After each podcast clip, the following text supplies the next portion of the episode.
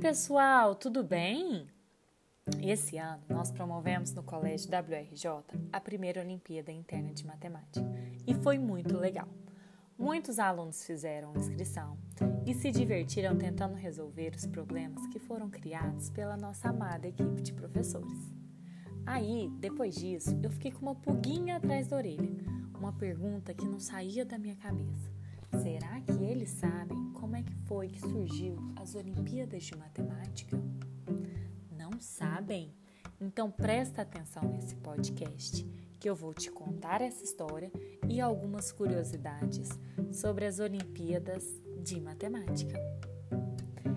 As Olimpíadas de Matemática, no formato que são disputadas hoje, surgiram em 1894, quando foram organizadas competições na Hungria. E como tudo que é bom espalha rápido, com o passar dos anos, competições parecidas foram surgindo por todo o leste europeu, culminando em 1959 com a organização da primeira Olimpíada Internacional de Matemática na Romênia.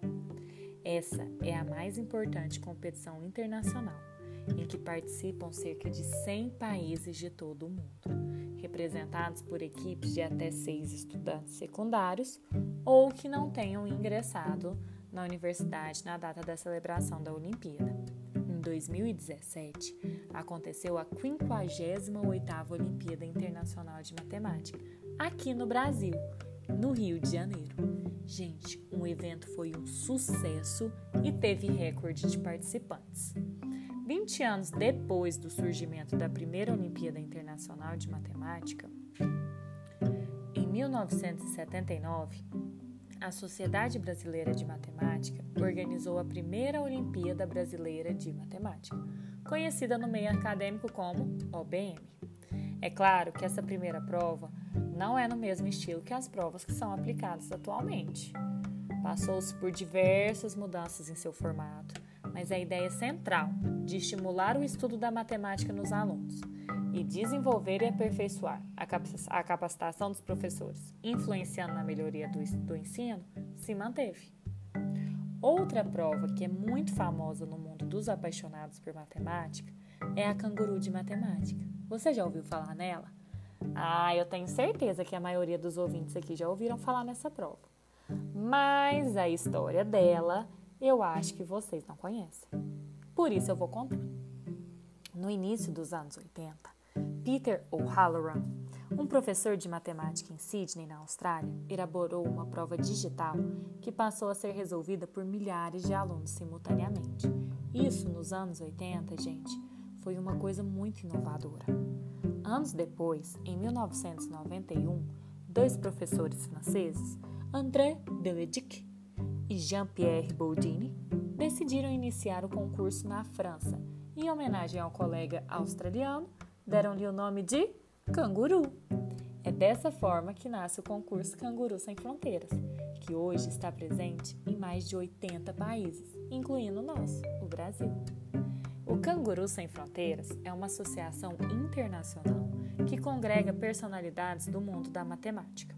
Anualmente, um seleto grupo de professores se reúne para discutir o ensino da matemática e preparar as provas que serão aplicadas nos países participantes. A finalidade dessa associação é promover a divulgação da matemática por todos os meios ao seu alcance, e, em particular, com a realização do concurso que envolve e motiva milhares de alunos pelo mundo.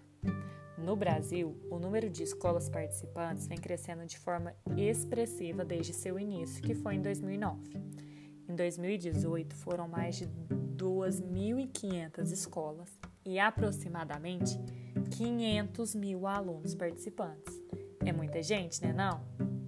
Por último, eu quero falar com vocês sobre a famosa OBMEP, a Olimpíada Brasileira de Matemática das Escolas Públicas que é um projeto nacional voltado para as escolas públicas e as escolas privadas brasileiras.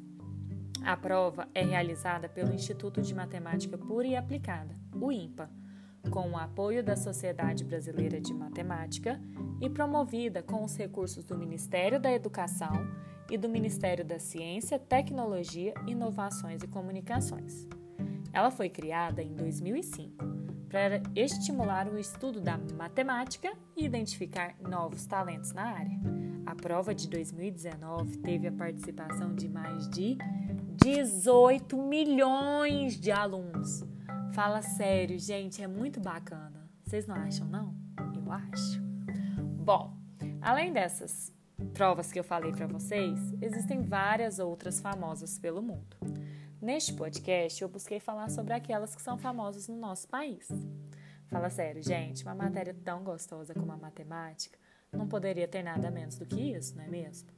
Espero que vocês tenham gostado e se sintam incentivados a participar dessa e de tantas outras provas. Um beijo e até a próxima!